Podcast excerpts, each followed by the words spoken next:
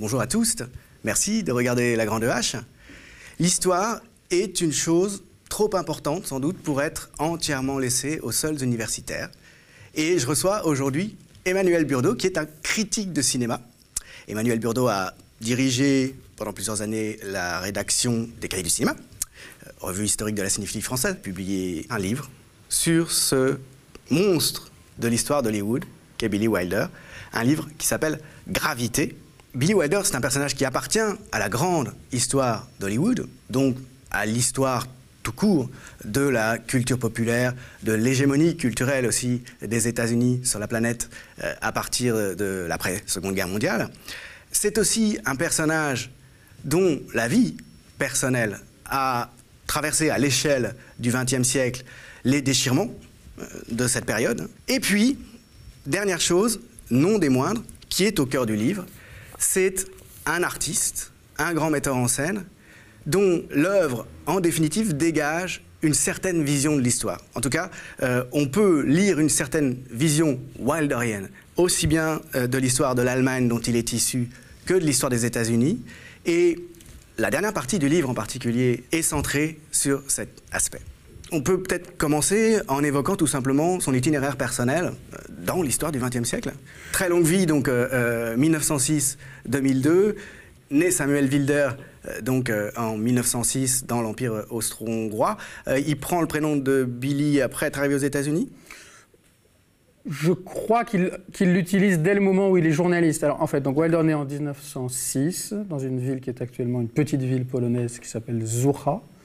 Il commence à travailler comme journaliste très tôt, au milieu des années 20, donc il avait une petite vingtaine d'années. Ensuite, il, travaille, il continue à travailler comme journaliste, euh, dans, de reportages, etc., euh, à Berlin, où il devient aussi scénariste. Alors en fait, euh, c'est une période qu'on connaît bien et pas si bien de son travail, euh, Wilder a, dit-il, collaboré à un très grand nombre de scénarios. Il en évoque, je crois que lui évoque le chiffre d'une centaine, mais il en a quand même signé un certain nombre de son nom. On retient en général surtout un titre, qui est un titre très important d'histoire, sur lequel moi je m'attarde assez, peu, qui est Les Hommes le Dimanche, qui est un film de 1929 auquel participent des gens qui vont devenir très importants dans l'histoire du cinéma, notamment comme euh, les frères Siodmak, Kurt et Robert Siodmak, et d'autres. Un film de fiction dans des conditions de documentaire, donc c'est quelque chose qui à l'époque est très novateur. Et Wilder euh, participe au scénario. En 1934, il arrive en France où il co-signe un film qui, s'appelle Mauvaise Graine, qu'en général on passe sous son mais qui n'est pas inintéressant. Et puis il arrive aux États-Unis en 1935, si ma mémoire est bonne. Et là, il reprend ses activités de scénariste. Il forme équipe avec quelqu'un qui était son aîné, à ce moment-là, plus installé que lui, qui s'appelle Charles Brackett. Et ils écrivent à ce moment-là un certain nombre de scénarios très importants pour des auteurs de comédie. Euh, plusieurs, Mitchell Leisen, Hawks, mais surtout Lubitsch, pour lequel ils écrivent deux films, La huitième femme de Barbe Bleue et Ninochka. Qui et sont les deux grands chefs-d'œuvre de Lubitsch. qui sont peut-être parmi les nombreux chefs-d'œuvre de Lubitsch. Parmi les nombreux chefs-d'œuvre de Lubitsch, euh, incontestablement. Et Wilder, ça c'est un aspect tout à fait connu, gardera toujours une, admiration. Euh, indépassable, on peut dire, pour, pour Lubitsch, dont, dont, il parlait comme de son seul dieu. Il y a une, anecdote qui est, qui est, connue, mais, mais qu'il faut toujours rappeler. Euh, Wilder, qui était quelqu'un d'assez orgueilleux, d'assez dur, euh, je pense très dur à, la tâche, avait euh, pendant très longtemps, presque sans doute pendant tout le temps de son activité, une pancarte au-dessus de son bureau qui disait que, comment Lubitsch aurait fait. Pour dire que la question et j'en parle parce que c'est aussi un peu la question du livre, pour dire que la question, et c'est aussi une question, à mon sens, d'histoire du cinéma et d'histoire tout court, pour dire que l'empreinte lubitchienne est restée, d'Ernst Lubitsch est restée très forte sur son cinéma et qu'il n'a cessé de se voir d'une certaine manière comme celui qui, qui, devait continuer, selon ses propres moyens, parce que je ne pense pas qu'il ait jamais pensé vraiment rivaliser avec Lubitsch, qui devait continuer, euh, disons, la, tâche de Lubitsch, dont on reparlera peut-être. Et leur univers, c'est la comédie. C'est un genre particulier. Oui. En tout cas, euh, Wilder, ne va pas, euh, Wilder ne va pas se limiter à la comédie, mais Lubitsch, c'est un cinéaste de comédie, essentiellement, si je ne me trompe pas.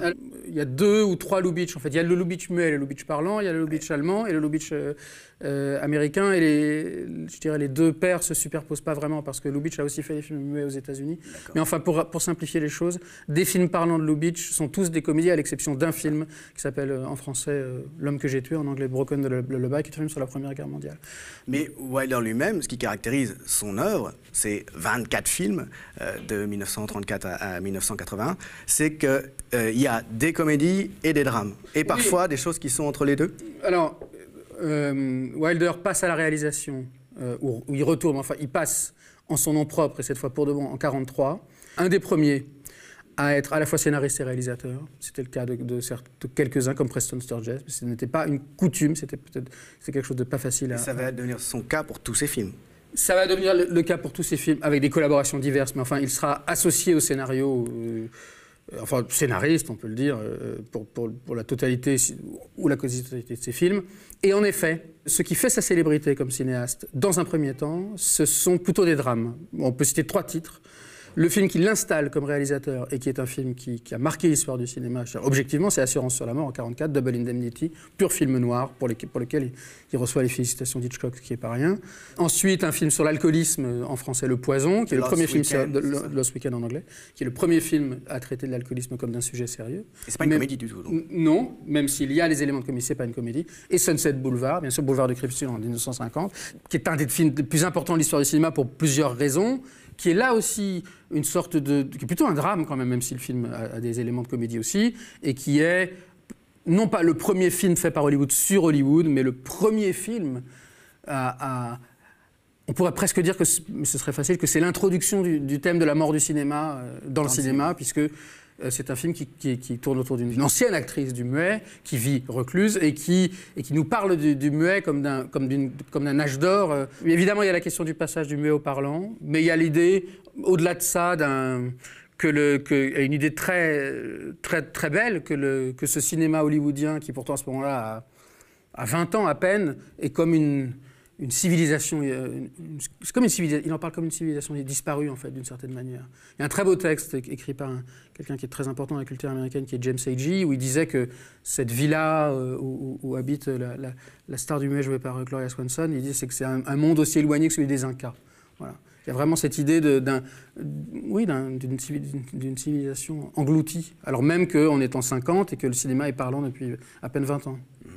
Euh, si on suit la chronologie, il y a quelque chose de très important dans la vie de Wilder et dans son œuvre aussi sans doute, qui est son travail pour euh, l'Office de la guerre psychologique euh, des Oui, États-Unis, oui. c'est ça Euh, L'Office euh, Office of War Information en, en anglais. l'Office of War Information, au moment donc de la victoire des Alliés en Europe contre le nazisme, Wilder se retrouve à Berlin à travailler pour euh, cet office.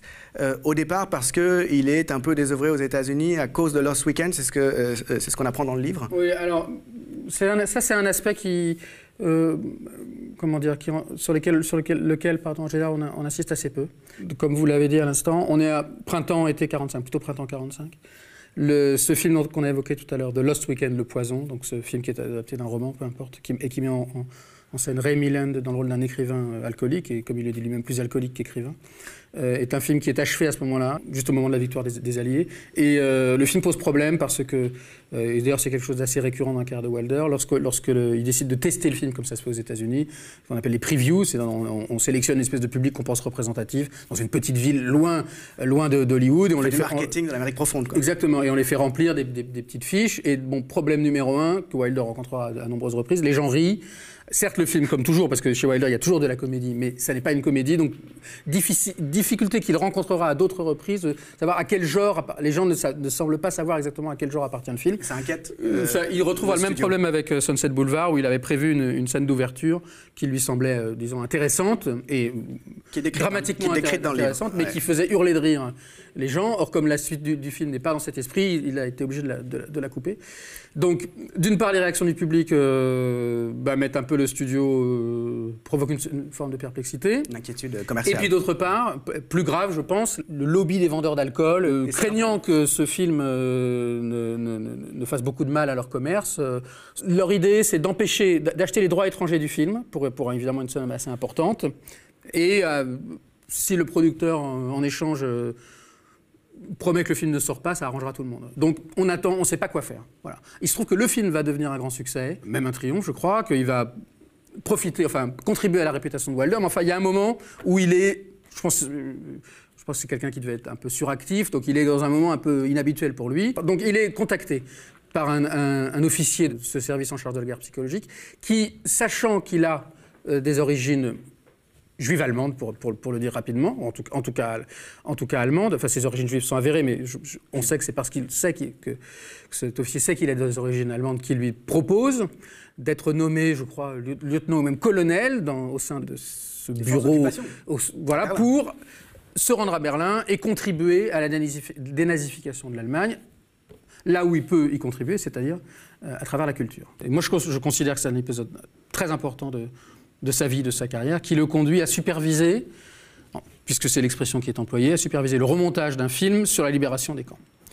Euh, film qui au départ dure 85 minutes, qui a été monté avec des, des images qui venaient d'être tournées, notamment par, euh, par George Stevens, ces images qu'on connaît bien. Des camps d'extermination. Des camps d'extermination et, et, de leur libération et de, la découverte, si je puis dire, de la découverte de, ce qui s'y passait. Par les, par les troupes alliées. Ce film s'appelle Death, Death Mills. Les Moulins de la Mort. Todesmühlen en, en allemand. Un film existe qui fait 85 minutes. On demande à Wilder de, de le réduire, de superviser un remontage qui le réduira à moins d'une demi-heure afin que son exploitation auprès des populations allemandes, à, à, à des fins évidentes d'édification, de pédagogie, de, pédagogie, de dénazification, de, prise de conscience par la population de ce qu'a été le nazisme. Absolument. De l'inhumanité. Euh... Afin que cette, ces exploitations soient plus faciles. En Allemagne dans un premier temps, aux États-Unis dans, dans, un deuxième temps. Bon. Il est très difficile de savoir dans quelle mesure exactement Wilder a mis la main à la pâte. Est-ce que c'est lui qui a, ré, qui a écrit, qui a signé le texte de la voix off? Je, On sait qu'il l'a demandé à quelqu'un de le faire, mais il n'est pas impossible qu'il y ait participé aussi. Moi, j'ai voyant ce film, je ne peux m'empêcher, en tout cas, je trouve, qu'il y a profit, pour dire les choses comme, je les vois, à le relier euh, au, reste de l'œuvre, au moins de deux manières. D'une manière d'abord historiquement documentée, qui est que Wilder donc, euh, euh, supervise ce remontage. C'est assez rapide, tout ça se passe grosso modo pendant, pendant l'été 45.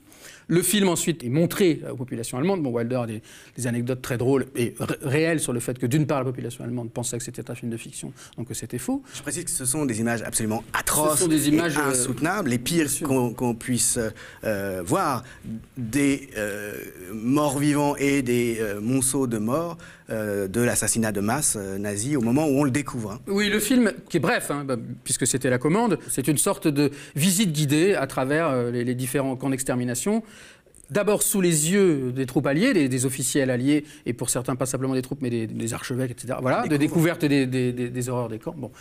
Et le film, on, fait, on, oblige la population à aller voir. Alors ça, c'est le deuxième temps, qui est, qui est, sans doute le plus important. C'est pas simplement la découverte des camps pour les Américains et les troupes alliées, mais la découverte cette fois-ci entre guillemets euh, des camps d'extermination par la, par la population. Voilà.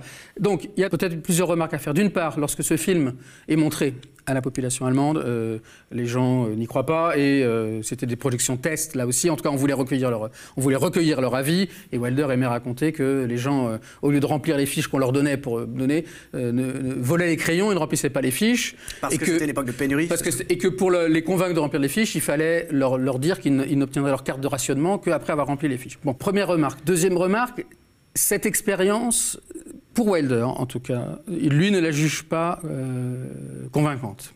Une fois qu'il rentre aux États-Unis, il rédige un mémo qu'il adresse euh, à l'OWI, Office of War Information. Il considère que si effectivement on, pense que le cinéma peut œuvrer, à, comme vous le disiez, à, éveiller les consciences, il considère que le documentaire n'est pas euh, le moyen euh, adéquat il pense qu'une euh, fiction euh, y pourvoirait mieux et efficace. que serait plus efficace, à condition que cette fiction, dit-il, sache intelligemment mêler le divertissement et euh, ce qu'il appelle en anglais to sell some ideological item, c'est-à-dire une sorte de promotion idéologique. Il n'y a pas d'autre mot. un produit idéologique, voilà. dit-il. Euh, et, et il termine en disant I want to do this film, Il dit ce film n'existe pas et je veux le faire. Ce film, lu, ouais. ce film va devenir La scandaleuse de Berlin, Foreign Affair, avec Marlène Dietrich notamment et John Lund, qui, se qui a été tourné à Berlin, dans Berlin en ruine. Alors, et on voit des images de Berlin en ruine. Absolument, le film s'ouvre par là. Ouais. Et le film est peut-être pas tout, il y a des scènes en studio, mais enfin, se déroule dans Berlin absolument en ruine. Il s'ouvre en effet par survol de la ville, puisque c'est une commission américaine qui vient, qui arrive en avion, elle vient enquêter sur le moral des troupes alliées.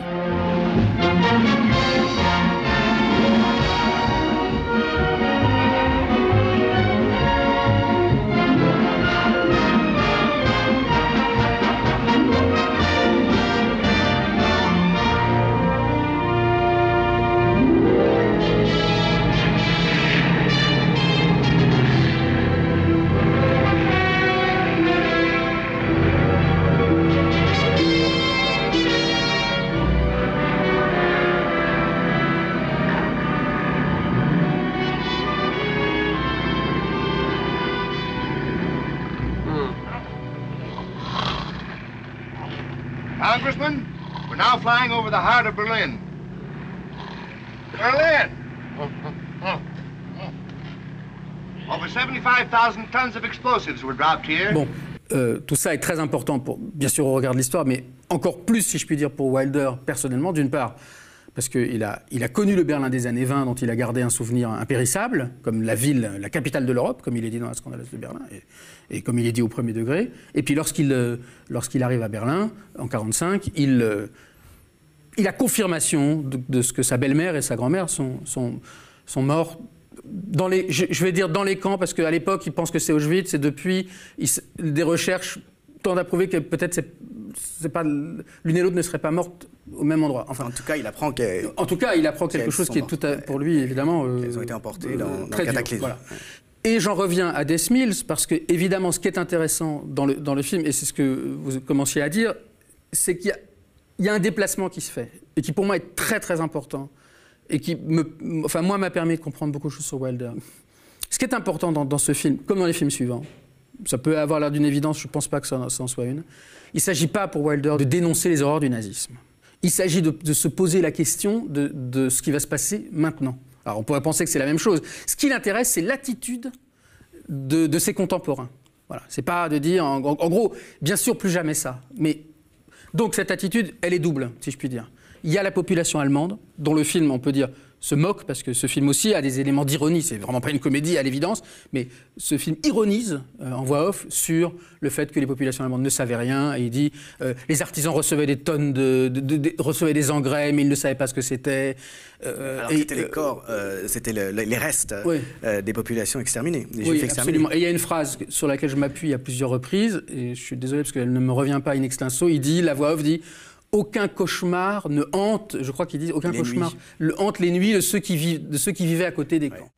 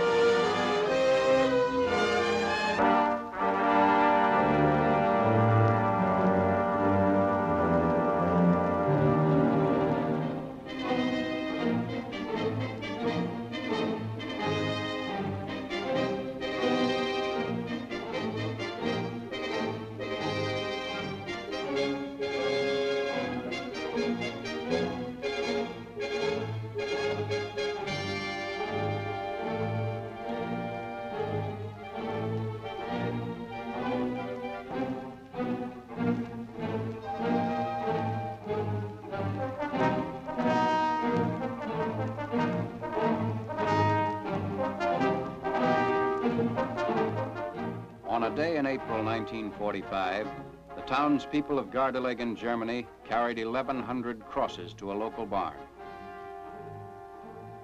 The crosses were for 1,100 fresh graves, the victims of Gardelegen. But these 1,100 were a small fraction of the 20 million men, women, and children murdered by the Nazis. 20 million human beings, equal to the population of 22 American states. 20 million corpses, the product of 300 concentration camps all over Germany and in occupied territories. En fait, il y a l'idée que, que- que ces gens. Alors, il ne dit pas qu'ils savaient et qu'ils prétendaient l'inverse, mais enfin, il se contente de, de- disons, d'indiquer une, une sorte d'in- une aberration. Il y a, voilà. Donc il y a cet aspect. Et évidemment, le film ironise aussi, puisque d'un village euh, voisin d'un camp, de camp de camp d'extermination, la population est forcée, enfin, est emmenée en promenade. Le, le film décrit ça d'abord comme un pique-nique. On voit les Allemands qui sont ravis de, de- se de balader. d'aller visiter le camp. Et, qui, Et on les voit partir euh, voilà. Et lorsqu'ils découvrent, euh, on en sourit, mais évidemment, il n'y a pas matière. Bien que le film ironise, il n'y a évidemment pas matière en soi. Lorsqu'ils découvrent les horreurs, ils, re- ils rentrent chez eux, évidemment, accablés. En fait, le, tra- le trajet du film, c'est celui-là aussi, parce qu'il s'ouvre et se ferme par un plan, un même plan, qui est un plan d'une procession d'hommes qui portent des croix. Donc au début, on pense forcément que bah, ce sont des victimes, puisque c'est une image de pénitence. Enfin, que ce sont des victimes. Enfin, en tout cas, on ne sait pas exactement quels sont les porteurs de ces croix. Et à la fin, on apprend, et ça joue comme une surprise, que les porteurs de ces croix, ce sont les, les villageois d'une ville, de, enfin, les habitants de Gardelegen, Gardelegen, une ville où 1100 euh, prisonniers euh, ont été tués, euh, ont été brûlés vifs dans une grange, et que ces hommes, on les a contraints, euh, à porter les croix, à aller déposer les croix dans, dans ce cimetière. At Weimar, all citizens were ordered to visit the concentration camp. They were called from their homes, assembled in the streets, and marched off.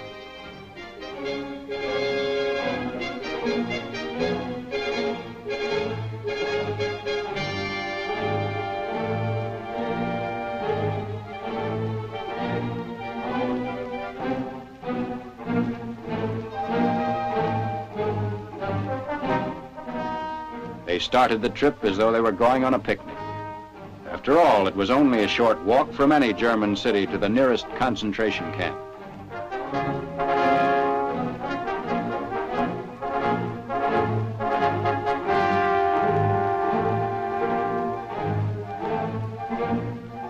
But there was no picnic behind the barbed wire. Death was the only one who had feasted here. Each and every one had been murdered on orders of the Nazi High Command.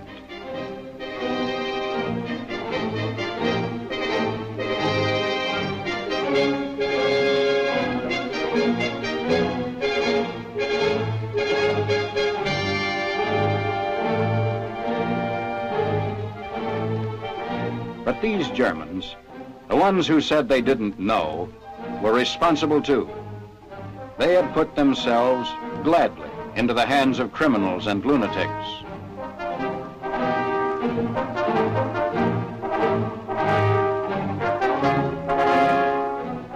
They tell you now they meant no evil, that they knew nothing of what was going on, or could do nothing even if they knew. The farmers received tons of human ash as fertilizer, but apparently never suspected it came from human beings. The manufacturers received tons of human hair, but apparently never dreamed it came from the heads of murdered women. No nightmares ever haunted those who lived near concentration camps. The cries and moans of the tortured were no doubt believed to be the wailing of the wind. Yesterday, while millions were dying in concentration camps, Germans jammed Nuremberg to cheer the Nazi party and sing hymns of hate.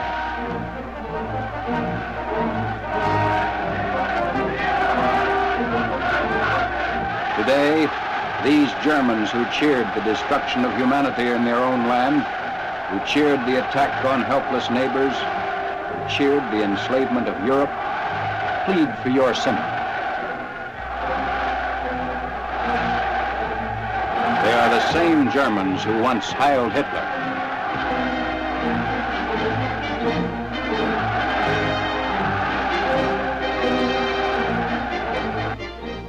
Remember, if they bear heavy crosses now, they are the crosses of the millions crucified in Nazi death mills. Il y a deux aspects. Il y a l'attitude. Euh, la voix off, euh, là aussi, ironise un peu l'attitude, on va dire au mieux complaisante, au pire, euh, au pire complice de ceux qui, des gens qui habitaient à peu de distance d'un camp d'extermination. Ça, ça, l'int- Des Allemands en général, parce ça- que le, le film il le dit directement. hein, Oui, et et des Allemands- pose le problème et de la et Allemands en culpabilité général. générale des Allemands. Il pose le problème de la culpabilité, mais surtout, à mon sens, il pose le problème de. de- il se dit, ce que dit le film, qui me semble assez fort, c'est que de toute façon, euh, on pourrait le dire d'une formule un Mais peu maladroite, de toute façon, l'avenir leur appartient à eux, puisque ce sont sont eux qui sont encore en vie. Donc, de toute façon, c'est ce que le, le film dit, il me semble très fort, c'est que que nous le voulions ou non, leur problème, c'est le nôtre. Sans occulter, bien sûr, la mémoire de- des, des millions qui sont morts, mais leur problème, c'est le nôtre. Et, cette posture face à l'histoire, c'est quelque chose dont le livre, je trouve, montre très bien, euh, qu'elle est plus générale à travers ensuite toute l'œuvre de fiction, même euh, de euh, Wilder. Ce qui a été assimilé de sa part à du cynisme, éventuellement parfois, euh, ou euh, et une forme de euh, posture terre à terre, disons. Oui, il est- il- il- alors, terre à terre, c'est-à-dire ça nous permettra pesante, peut-être de- de- de- c'est le titre, Gravité. Oui, Ouais. ce que.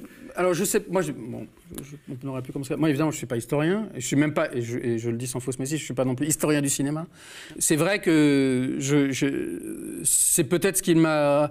Au fond, convaincu de faire ce livre, c'est essayer effectivement d'essayer quand même de faire un peu d'histoire. Bon. Et une chose qui m'est venue en écrivant, c'est que je me suis aperçu qu'au fond, comme, chez tout le monde, il y a des contradictions, et qu'au fond, la contradiction de Wilder sur laquelle j'ai envie de travailler, c'est que d'un côté, son rapport à l'histoire du XXe siècle est, indubitable, aussi bien sur le plan personnel que sur le plan artistique, que sur le plan politique. C'est-à-dire, comme on le disait en commençant, à la fois sa vie, le fait qu'il a traversé l'histoire de Hollywood et les thèmes qu'il traite. Voilà, bon. Mais d'un autre côté, c'est un, et ça va avec l'aspect terre à terre, c'est un cinéaste, je crois, pour qui il n'y a que du présent. Voilà. Donc ça me permet au passage, euh, à mon tour, d'ironiser un tout petit peu. C'est pas simplement de l'ironie, mais parce que je crois qu'on est dans un moment où on parle sans cesse de traces, de réminiscences, de, de- de survivance, d'an- d'anthologie, avec un H. Bon. Si c'est chez Derrida, c'est- formidable. Chez d'autres, c'est un peu plus, je trouve, une facilité.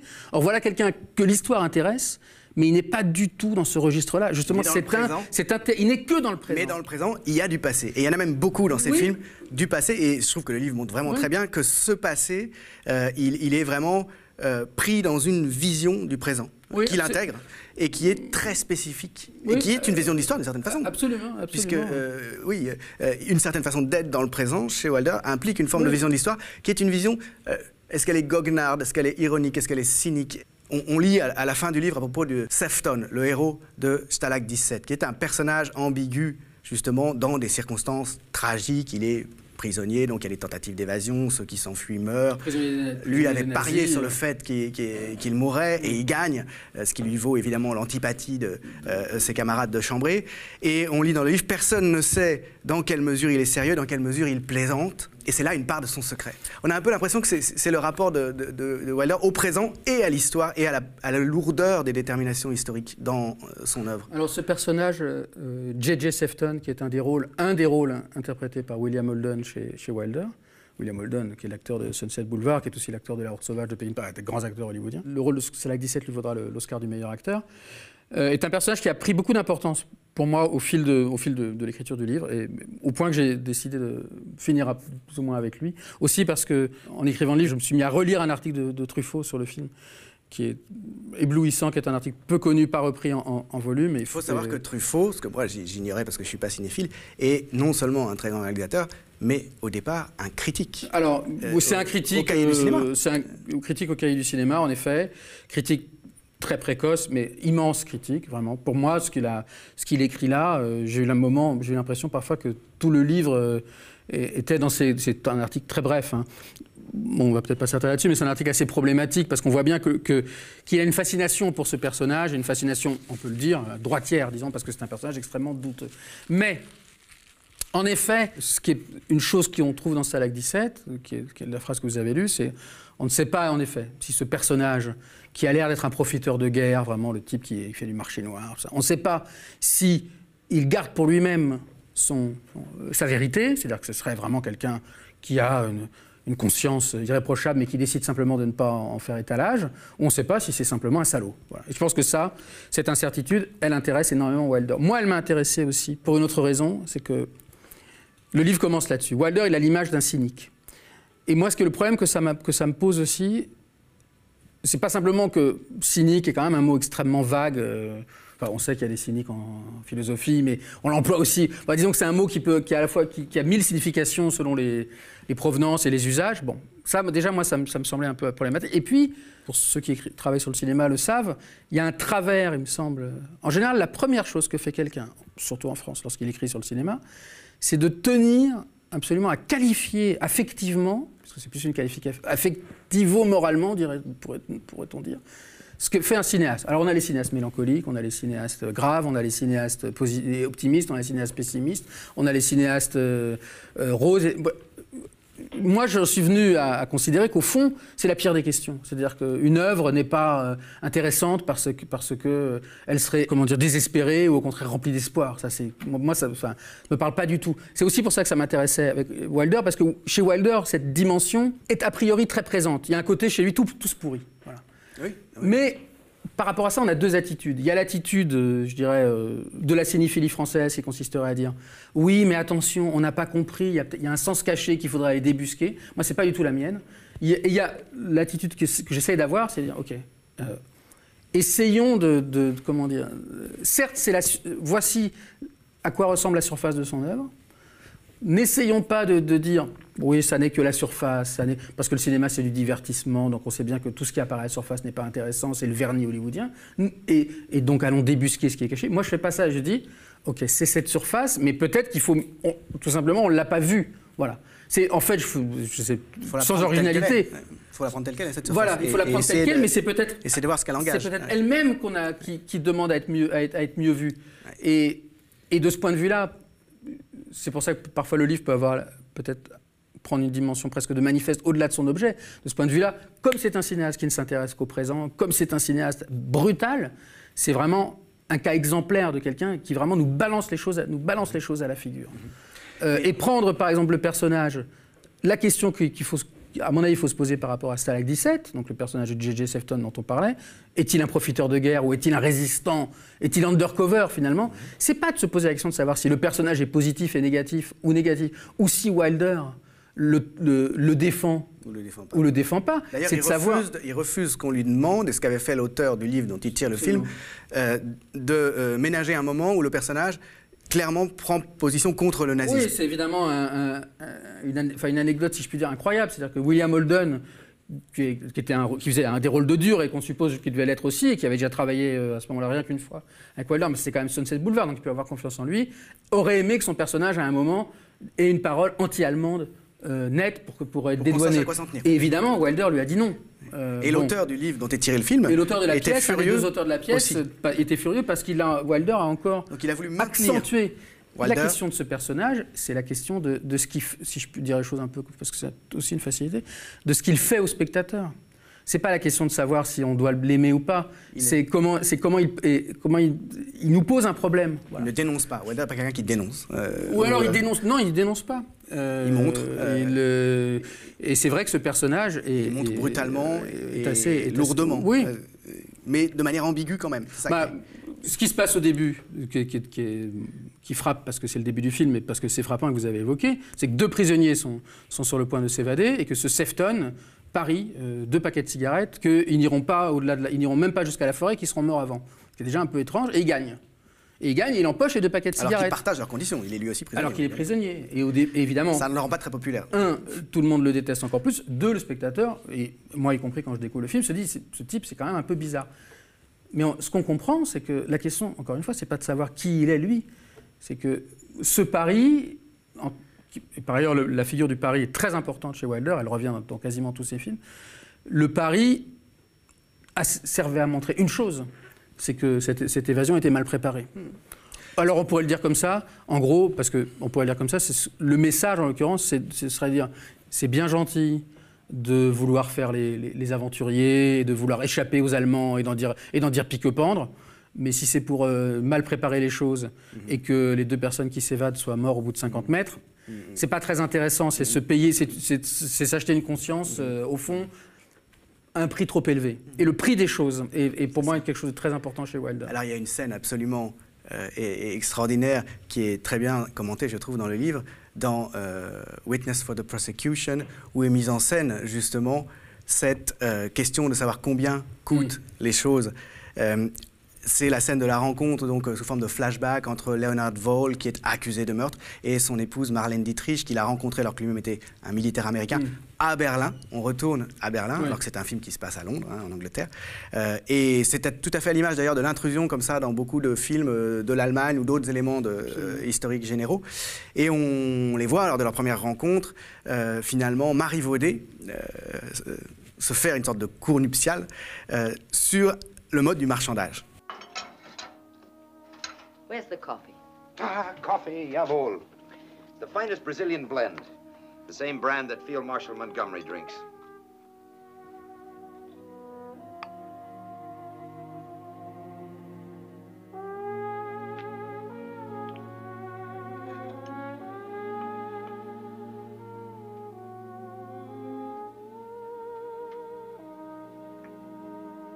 Is that a fair rate of exchange? Very fair. Would, uh, would you be interested in having the whole tin? I would.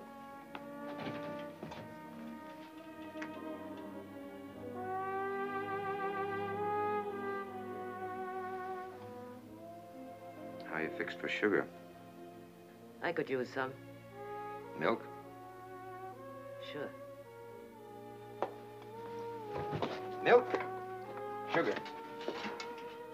It's a pleasure to do business with you. Yeah.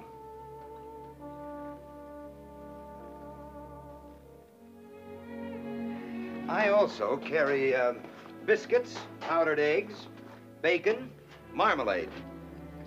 I don't know if I can afford it. Don't worry. We'll work out something like an installment plan. I may never go home anymore. Donc il s'agit de, Tyrone l'acteur Tyrone Power qui est accusé de meurtre.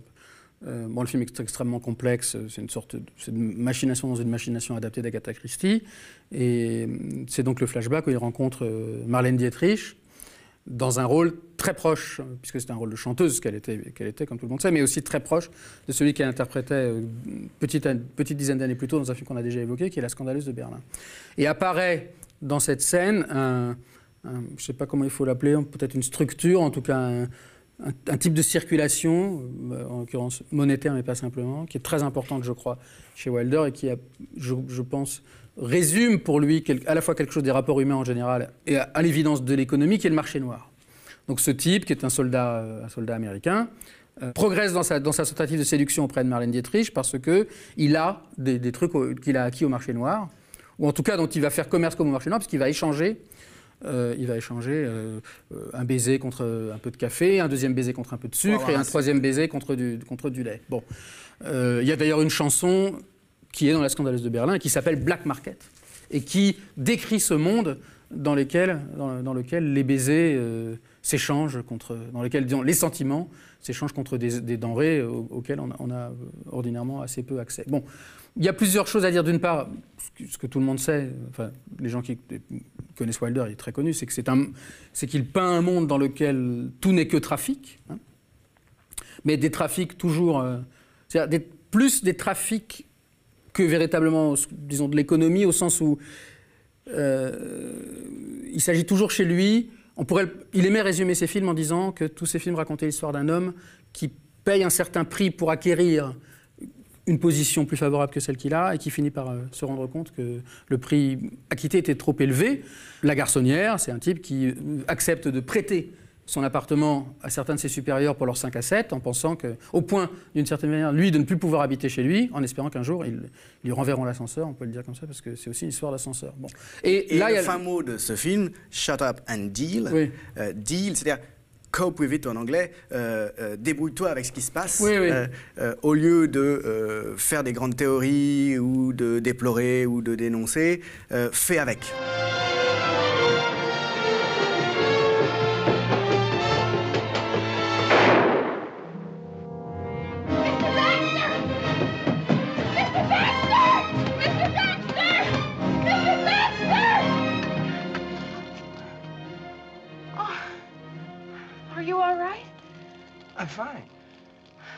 Sure? How's your knee? I'm fine all over. Mind if I come in? Of course not.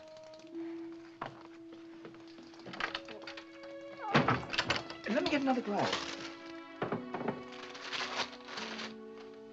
Where are you going? Well, who knows? Another neighborhood, another town, another job. I'm on my own. That's funny. So am I. What'd you do with the cards? In there.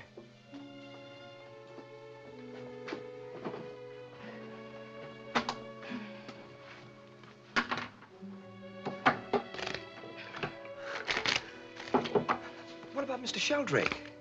I'm gonna send him a fruit cake every Christmas. Cut. I love you, Miss Kubelik. Three. Queen. Did you hear what I said, Miss Kubelik? I absolutely adore you. Shut up and deal.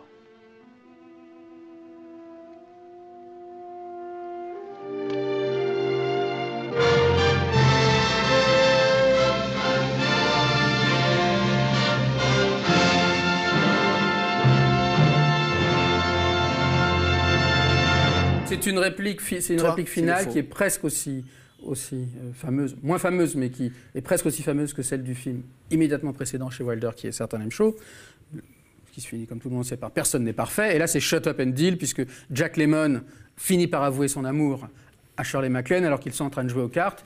Et il lui dit je, je vous aime passionnément, enfin je suis absolument fou de vous. Et elle, au lieu de lui répondre euh, moi aussi, elle lui dit shut up and deal, c'est-à-dire tais-toi et distribue les cartes. Et elle lui dit ni, ni oui ni non, c'est ça qui Elle est, lui dit qui ni oui ni non, fort. elle lui dit shut up and deal, qui veut à la fois dire distribuer les cartes et dire ce que vous disiez à l'instant, c'est-à-dire Fais pas de théorie. Pas- euh, Alors, il est vrai qu'il y, y a chez Wilder une sorte de. Aujourd'hui, je ne sais pas si on, on appellerait ça une sorte de pragmatisme qui peut paraître euh, un peu comme ça, un peu revenu de tout. C'est-à-dire, Mmh. effectivement, euh, lâchons les grandes théories, lâchons les grands principes euh, et, euh, le réel se rappelle à nous.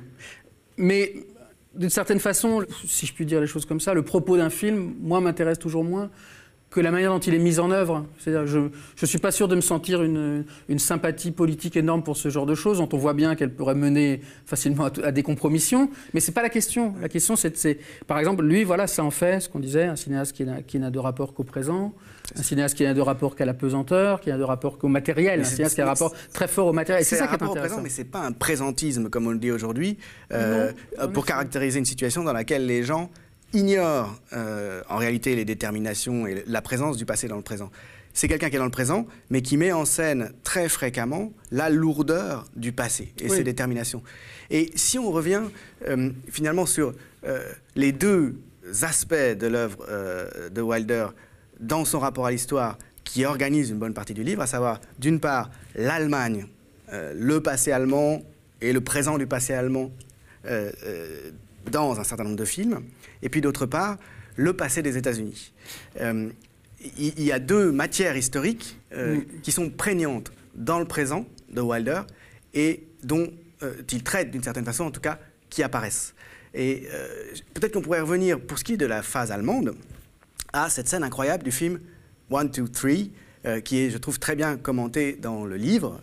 Euh, un film qui se passe à Berlin, encore une fois, et qui montre euh, de manière extrêmement ironique et lourde en même temps, et ambiguë et fine, peut-être, justement, la présence, euh, est-ce que c'est du nazisme Euh, Je ne sais pas, mais en tout cas de, de ce passé qui n'est pas passé, d'une certaine façon, euh, vu par un Américain. Cette Alors, moi, je, bon, je crois savoir la, la scène à laquelle Ouais. vous faites référence. au début du film. au début du film. Et ensuite, c'est un, un gag récurrent, mais enfin, c'est effectivement la première occurrence qui est la plus importante.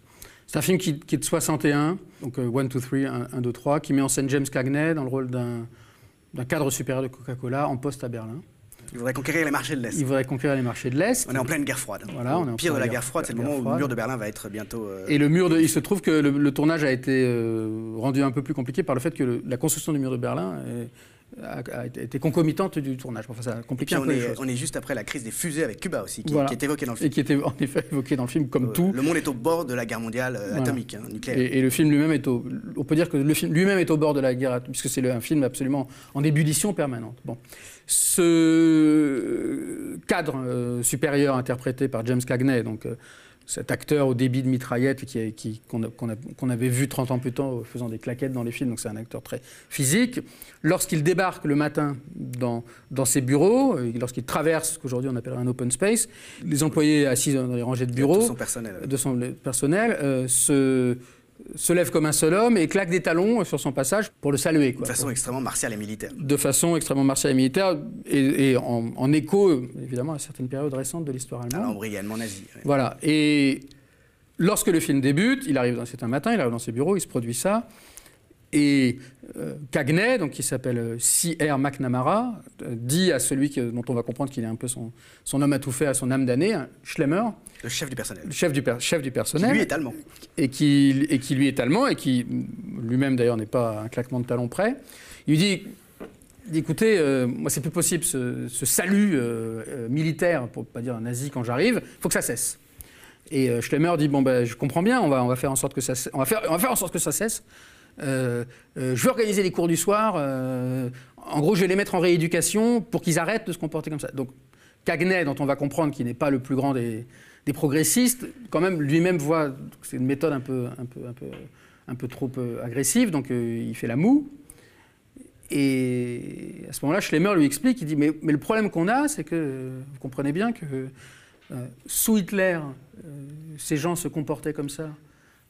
Ils se levaient comme un seul homme sur le, Ils passage de leur supérieur parce que tel était, euh, il n'avait pas le choix. Mais aujourd'hui qu'on est, dans un autre régime, un régime démocratique, euh, moi je peux, je peux rien faire. Ils veulent, Le faire. ils veulent le faire.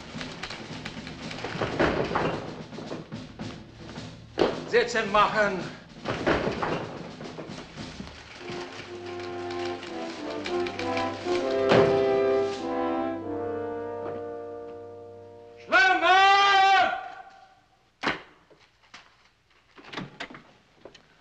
Morning, Mr. McNamara.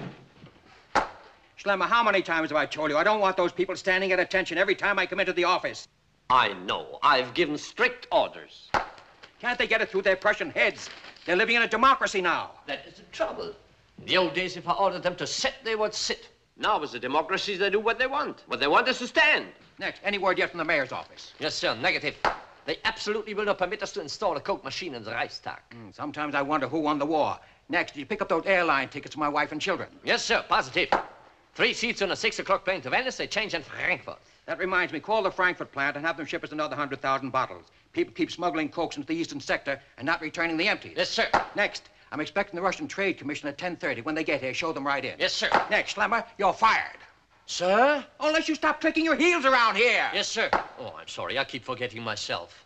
That old Gestapo training, huh? Please, Mr. McNamara, you must not say that. It is not true. Just between us, Schlemmer, what did you do during the war? I was in the Untergrund, the underground. Resistance fighter? No motorman in the underground, you know, the subway. Of course, you're anti-Nazi and you never liked Adolf. Adolf who?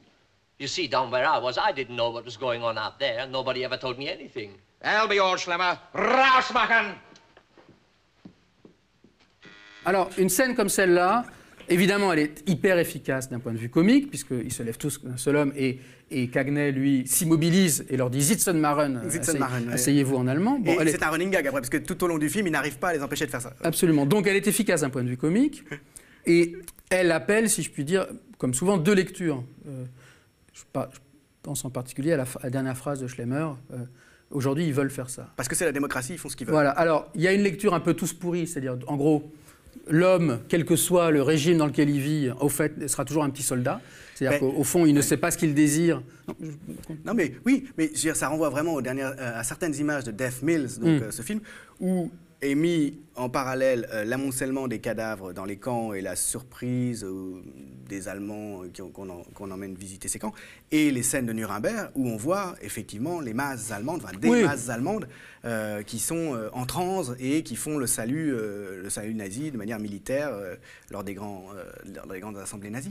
Oui, et, et d'ailleurs, effectivement, la, la voix off souligne ce lien, puisque la voix off dit ce- ceux qui aujourd'hui sont accablés, à juste titre, par la découverte des horreurs, sont les mêmes qui, Qui allaient- ouais. 10 ans, 12 ans plus Oui, tôt, à Nuremberg. Mais, mais quand on voit euh, cette hurlaient. scène de 1, 2, 3, il y a quand même le premier euh, sous-texte qu'on a envie de lire, euh, cynique, et bah, en fait, euh, ils ont fait ça parce qu'ils parce qu'ils le voulaient. Enfin, c'est ce qui. En réalité, Ah oui, ils moi, sont vrai que- complètement oui. engagés. Et Schlemmer lui-même, on découvre, euh, en fait, là encore de manière comique, euh, alors qu'il prétend qu'il a travaillé dans le métro pendant toute la période du nazisme et qu'il ne savait pas trop ce qui se passait, on découvre à la fin qu'en fait, il était euh, un dignitaire SS. Oui, qui faisait partie, semble-t-il, faisait partie de la SS. Mais alors moi, c'est vrai que la scène, je la vois différemment. Je pense que soit on considère que, au fond, et, et- et c'est présent dans Wilder, au fond, et c'est présent particulièrement dans, dans One, Two, Three, toutes, toutes les idéologies se valent. C'est-à-dire que toutes les idéologies euh, ne sont que des formes différentes de dressage. C'est-à-dire, on a beau, effectivement, on a beau être démocrate, euh, et on a beau trouver que la démocratie, évidemment, est supérieure au régime nazi. On voit bien que les gens se comportent de la même manière. Parce que par ailleurs, le film met en scène le- le- le- le- la dictature communiste. hein. Oui, alors il y a trois. Le, film, en fait, est une sorte euh, de. On pourrait presque décrire le film comme une sorte de ménage à trois, où, euh, parce que je pense que la métaphore n'est pas trop mauvaise, avec d'un côté le capitalisme euh, américain. Coca-Cola, James Cagney. D'un autre côté, euh, évidemment, actualité oblige, le, le bloc de l'Est, incarné, prend, qui en prend pour son grade. qui en prend aussi pour son grade, film, euh, incarné par un jeune communiste dérision, ouais. particulièrement, euh, disons, enragé, parce que c'est comme ça que le film le décrit. Et d'un troisième côté, encore que ce ne soit pas tout à fait la même chose, puisque là, c'est n'est pas vraiment quelque chose qui appartient à l'actualité, une Bah, présence, La présence parce du passé qu'il- nazi. parce qu'il s'agit d'une présence du passé, du passé nazi. Et dans cette scène, moi, ce que je trouve particulièrement euh, fort dans cette scène, en tout cas c'est la lecture que j'en propose, c'est qu'on pourrait penser que Wilder ne croit pas au libre arbitre, ou ne croient pas à un bon usage possible du libre arbitre, puisque de leur libre arbitre, ces gens euh, en font usage aujourd'hui pour, pour reconduire ce qui était leur servitude. Maintenant, on leur a offert, disons-le comme ça, la possibilité de se déterminer, mais ils se déterminent du mauvais côté, ils décident de répéter leur, servitude. Mais moi, c'est vrai que j'ai voulu voir la scène différemment, en disant que euh, ce que Wilder nous dit, c'est que le libre arbitre n'est pas quelque chose d'abstrait, n'est pas quelque chose qui naîtrait euh, euh, ex nihilo. Oui, ces gens font en effet usage de leur libre arbitre, et si leur libre arbitre les conduit à répéter ce geste d'obéissance et d'obéissance aveugle, ça n'est pas parce que ce sont fondamentalement des obéissants, des gens obéissants, mais c'est parce que, au registre des gestes qui, sont à leur disposition, il y a d'abord celui-là.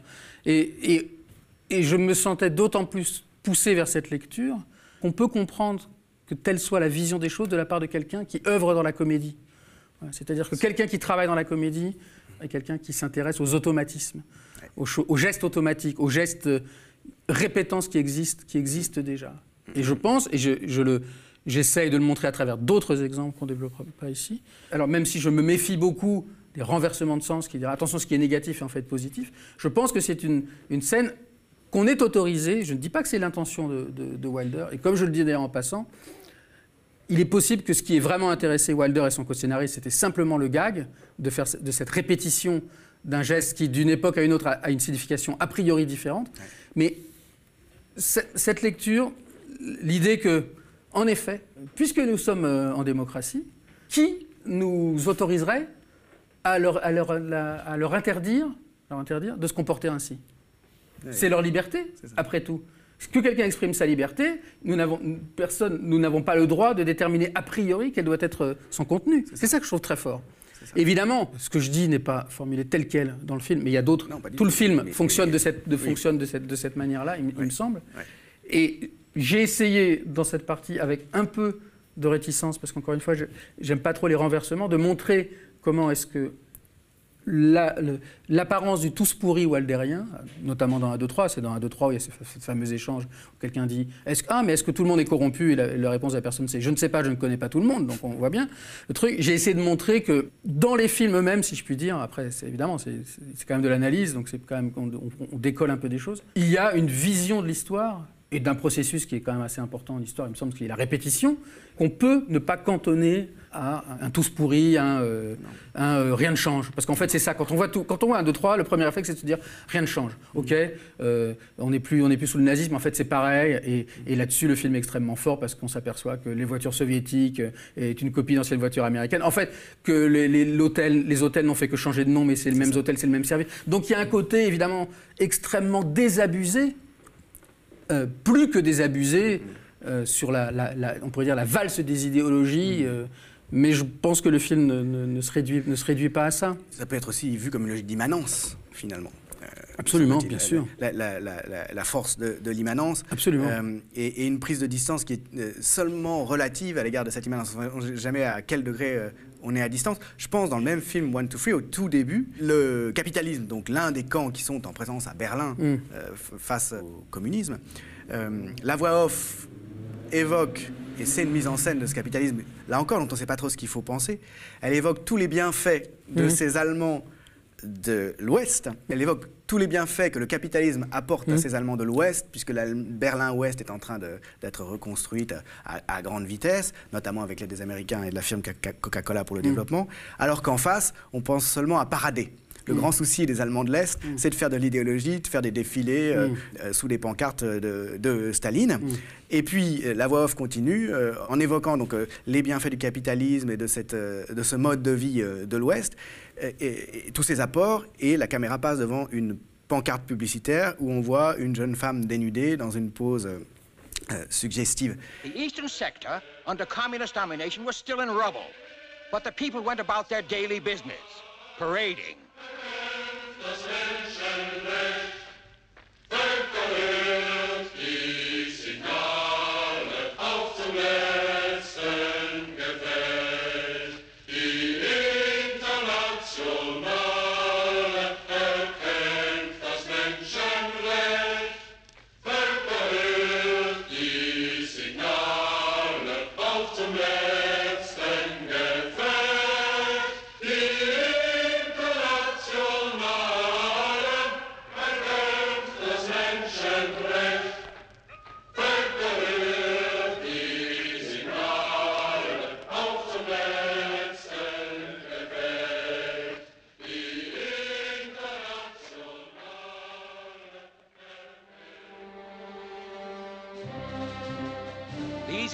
provocations failed to provoke the West Berliners.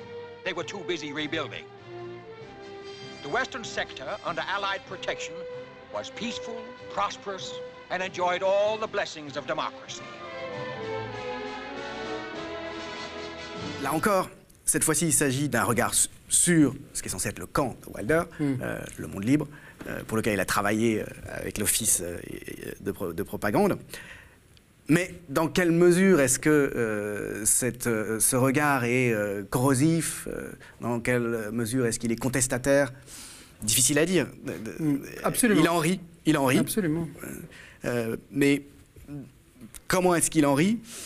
On peut juste dire qu'il- dire qu'il en rit, finalement. Exactement, on peut juste dire qu'il en rit et on peut dire aussi que, et ça va avec, qu'il n'a jamais été. Alors certains diraient qu'il en était incapable, enfin le retiendraient contre lui, mais il n'a jamais. et- comme Sefton exactement, il n'a jamais. Comme le personnage de Comme le personnage de Sefton joué par euh, William Holden dans Stalag 17, il ne fait pas de film de telle manière qu'une fois que le film se termine, le spectateur soit assuré de sa position à lui et soit assuré que sa position soit la bonne. Et ça, moi, j'y suis extrêmement sensible. Aussi parce que j'y vois euh, une, une réponse à, euh, disons, euh, un cinéma euh, de moraliste ou un cinéma de bonne conscience. C'est pas un donneur de leçons. C'est pas un donneur de leçons, non. En effet, au point même où on pourrait considérer que, que, que pour lui, il n'y a pas de leçon du tout, donc il va peut-être un petit peu loin. Mais il y a quelque chose qui m'a beaucoup, hein, beaucoup, beaucoup intéressé et qui commence, j'en parle parce que c'est en rapport avec ce que vous disiez sur le début de, de One, Two, Three. One, Two, Three, c'est un film qui, qui achève quelque chose chez Wilder, parce qu'ensuite il ne tournera plus de films dans, ce contexte, disons, allemand. C'est l'idée que pour les États-Unis, l'Allemagne, à peine la guerre terminée, l'Allemagne est, considérée comme un, marché à conquérir, à la fois économiquement et culturellement. hein. Le Coca-Cola est, un- est une arme à la fois économique et culturelle. Et ça, ça apparaît dès le film qu'il réalise euh, quand il rentre d'Allemagne pour Death donc, euh, quand il rentre d'Allemagne plutôt après Death le film qu'il réalise La Scandaleuse de Berlin, où il s'intéresse à égalité, mais ensuite les choses vont un petit peu se déplacer, aux difficultés pour la population allemande de la reconstruction, en tout cas à cette époque-là, parce que c'est la ville, Berlin, l'Allemagne est vraiment en ruine, et à l'attitude américaine qui est une attitude quasiment d'annexion. Euh, dans Stalag 17, une chose qui est, tout, qui est tout à fait frappante dans Stalag 17, et qui peut au départ donner l'impression d'un film, comme souvent chez Wilder, un peu inconséquent, c'est que c'est un film dans, les- dans lequel, certes, les ah, évidemment, il y a deux prisonniers qui meurent au début, mais ce qu'on nous décrit comme conditions de détention, on ne parle pas évidemment de, de camp de concentration, encore moins de camp d'extermination, il s'agit d'un de stalag. guerre, du prisonnier de guerre. Mm. Le film dépeint des conditions de, de- de- de- de- de détention Sont à peu près acceptable. Enfin, tout à fait acceptables. Et le film s'attarde beaucoup moins sur les oppositions qui peuvent exister entre les geôliers allemands et les prisonniers américains que sur les oppositions au sein de ces prisonniers américains qui en fait ont reconstruit une espèce de petite Amérique dans leur euh, baraquement où euh, on écoute la TSF, on joue au volleyball, on, on- Donc là encore, c'est l'immanence qui est au, au on cœur rêve des propos, actrices en fait. hollywoodiennes et euh, il y a un truc sur, euh, je crois que le mot a été utilisé tout à l'heure en introduction, il y a un truc sur l'hégémonie américaine qui, est- qui je trouve très, est, est très fort, surtout si on pense que Wilder est un cinéaste lui-même d'origine allemande, c'est-à-dire qu'il ses films, il les fait vraiment du point de vue américain. Ça ne veut pas dire qu'il approuve le point de vue américain, mais la question qui se pose, c'est c'est quoi l'attitude américaine par rapport à, ce- à cette situation allemande? Et certes, bien sûr, il, il est très critique, bon, euh, c'est évident, enfin l'évident si je puis dire, à l'égard euh, du régime nazi, et critique aussi à l'égard de, de ce qu'il en reste, même si ce n'est pas du reste, c'est une sorte de présence, comme vous disiez, du passé intact, mais il est tout aussi critique, sinon davantage, sur une certaine bonne conscience américaine, des gens qui arrivent euh, en pensant que ce sont les sauveurs et qu'en gros, ils vont, ils vont faire du business. Quoi. Voilà. Et ce, business-là l'intéresse particulièrement. Le, business euh, américain en Allemagne, et l'intéresse, entre autres choses, euh, si je puis dire, à travers la culture, donc, même si ce n'est pas, même si c'est rarement le sujet des films, à travers le cinéma. C'est-à-dire que, voilà. le, le- cadre supérieur interprété par James Cagney, grand représentant du cinéma hollywoodien, il est en terrain conquis. Et, ce, que dit parfois euh, euh, Wilder, même si le film se termine évidemment par une victoire de l'idéologie américaine, bon, ok, c'est le happy end, mais un peu aussi un peu grimaçant, c'est que au détour d'une scène, il peut arriver à Wilder de dire, ben, entre les, manigances euh, des, capitalistes américains et les outrages euh, des communistes, euh, et parfois même aussi, euh, parfois même, évidemment, il faut avoir mille précautions, de, les- cette présence, de- cette drôle de présence du nazisme, bon, euh, C'est un peu match nul, quoi. c'est un peu match nul, exactement. ouais, ouais. Alors il faut le dire avec beaucoup de précautions, mais c'est un peu match nul. Le- là encore, le film ne prend pas parti, en définitive. Non, il- évidemment, il, se- il suit son récit et, et le film s'achève par une sorte de grande réconciliation où quand même c'est tout le monde est tout le monde est enrôlé dans Coca-Cola. Ça ne suffira pas à en faire un film, on va dire pro-américain. C'est pas la c'est pas c'est pas la question d'une certaine façon. Alors après, l'histoire allemande et la présence de l'histoire allemande, euh, si on parle un petit peu quand même euh, de la présence de l'histoire des États-Unis, euh, peut-être dans, dans la, la deuxième partie de la carrière de Wilder, surtout. dans la même partie, Quoique, en C'est fait, ça c'est- commence c'est avec le gouffre aux chimères, qui est un peu inaugural, me semble-t-il, de ce point Ouais. de vue-là, avec euh, euh, cette profanation de tombes au départ, donc, qui renvoie quand même en sous-texte, semble-t-il, le livre le, le suggère, aux conditions dans lesquelles se sont construites les États-Unis Mm. et les euh, pays d'Amérique latine, c'est-à-dire par euh, l'écrasement du passé indigène, le- une forme d'extermination aussi de, de- des civilisations indigènes. Il y a cette présence. Et puis, deuxième élément, euh, je, je signale aussi, qui est matière historique américaine, états-unienne dans le cinéma de Wilder, en particulier dans The Fortune Cookie, c'est la ségrégation. Oui. Ah, deux, deux aspects qui apparaissent dans, dans- dans son cinéma, mais là encore, qui ne sont pas l'objet de militantisme, de ce qu'on appellerait un cinéma politique, ou de dénonciation, euh, qui sont là, disons. Le livre a deux parties. Il y a une partie que j'ai appelée mouvement au pluriel et une partie que j'ai appelée politique au pluriel aussi. Et les deux, évidemment, les deux parties se répondent. Je crois d'une manière un peu particulière. C'est-à-dire que Wilder est un cinéaste obsédé par le mouvement. On l'a dit, rythme souvent effréné. Et Circulation. puis des personnages qui, comme James Cagney dans, dans 1, 2, 3, il faut que ça aille vite. Faut, voilà, le claquement de doigts caractéristique de son personnage à lui. Donc un cinéaste du mouvement, un cinéaste du présent, pour qui seul le présent existe. Est-ce que les deux sont liés euh, Sans doute. Et ensuite, quelle peut être la présence de l'histoire, avec un grand H, pour quelqu'un pour qui ces deux données sont... Voilà, donc c'est un, un peu paradoxal au départ. Parce qu'elle est là, l'histoire. Alors justement, parce qu'elle est là, parce que c'est pas effectivement c'est pas une question que je sors de mon chapeau. L'histoire, elle est là. On en a un peu parlé, on en a parlé pour l'Allemagne et pour la partie, disons vraiment américano-américaine, si je puis dire, encore que là aussi c'est évidemment plus compliqué, puisque j'ai commencé la réflexion euh, est venue du fait que j'ai noté certaines choses qui me surprenaient. D'abord, euh, deux films de Wilder euh, commencent de la même façon, par une sorte de, rappel, manifestement humoristique, mais enfin, c'est quand même deux films, le rappel du passé amérindien des États-Unis, dans des films qui n'ont absolument rien, à, absolument rien à voir avec ça, puisque l'un est quand même sept ans de réflexion, on ne voit pas tellement le rapport, et l'autre est uniforme et jupon court, son premier film réalisé aux États-Unis, qui n'a pas tellement non plus de rapport avec ça. Mais enfin, ce- ça m'a mis la puce à l'oreille, d'une certaine façon. Et puis, euh, ce film que vous évoquiez, Ace in the Hole, de Gouffre Chimère, 1951, c'est un film extrêmement important pour Wilder. Euh, Un échec échec critique commercial. et Critique. public euh, total, enfin échec total, au point que euh, le film suivant, Stalag 17, il, il sera entendu que une partie des recettes seront utilisées pour éponger les pertes du, du film précédent. Film très important parce que c'est la première fois que Wilder est son propre producteur.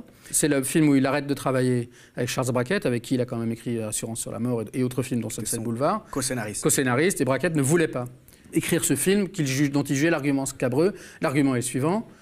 Kirk Douglas joue le rôle d'un ancien, euh, d'un journaliste vedette euh, dont les frasques, ont, qui a été mis sur la touche à force de, de- frasques, qui atterrit dans une à Albuquerque, euh, la, ville de Walter, de Walter White et, maintenant de Saul Goodman, donc pour ceux qui connaissent. Et il découvre, il, est- là, en fait c'est une panne, ça commence comme par une panne de sa voiture, comme souvent dans les films de Wilder. Il se fait embaucher par le, journal local et il attend en fait, il attend le scoop parce que lui c'est un arriviste comme souvent les personnages principaux des films de Wilder. Il finit par trouver ce scoop en la personne d'un commerçant du coin qui se retrouve immobilisé sous une montagne, montagne des Sept Vautours, qui est une montagne euh, sous laquelle il s'est, aventuré à la recherche de poteries indiennes, anciennes poteries, poteries indiennes évidemment anciennes, pour les revendre euh, et se faire un peu d'argent. Euh, tout ça, disons, on- pas- en toute illégalité, mais enfin ça se fait pas quand même. Voilà. Le film m'intéresse pour, de deux manières principalement. La première, c'est que c'est dans ce film que Wilder met en place euh, ce- ce- cette, ce- cette structure de la circulation qui, chez lui, à mon sens, est capitale, qui est il faut que quelque chose soit immobilisé, en l'occurrence ce commerçant qui est vraiment coincé sous les pierres, pour que le mouvement se mette en place, en l'occurrence Kirk Douglas qui euh, vraiment va, va tout monter en épingle. euh, pour, euh, ben, pour redevenir un journaliste vedette. Donc il va euh, écrire article sur article, il va rameuter tout le monde. Bon, voilà. Donc Pour ça, c'est une, chercher, pour aller sauver et pour aller récupérer les poteries. alors, pour aller le sauver, ou en tout cas, attendrir la population, euh, parce qu'il donne la- l'apparence qu'il fait tout pour le sauver, alors qu'il il a, il a compris très vite qu'au fond, euh, on pourrait le sauver très facilement, mais lui, il va utiliser un autre système, beaucoup plus spectaculaire, et qui évidemment fera beaucoup plus euh, mousser l'affaire. Bon, voilà. Donc ça, c'est le truc classique chez Wilder. On, a- on part d'un incident qui n'est pas très grave, mais dont quelqu'un va euh, exagérer la gravité à son propre profit. Voilà.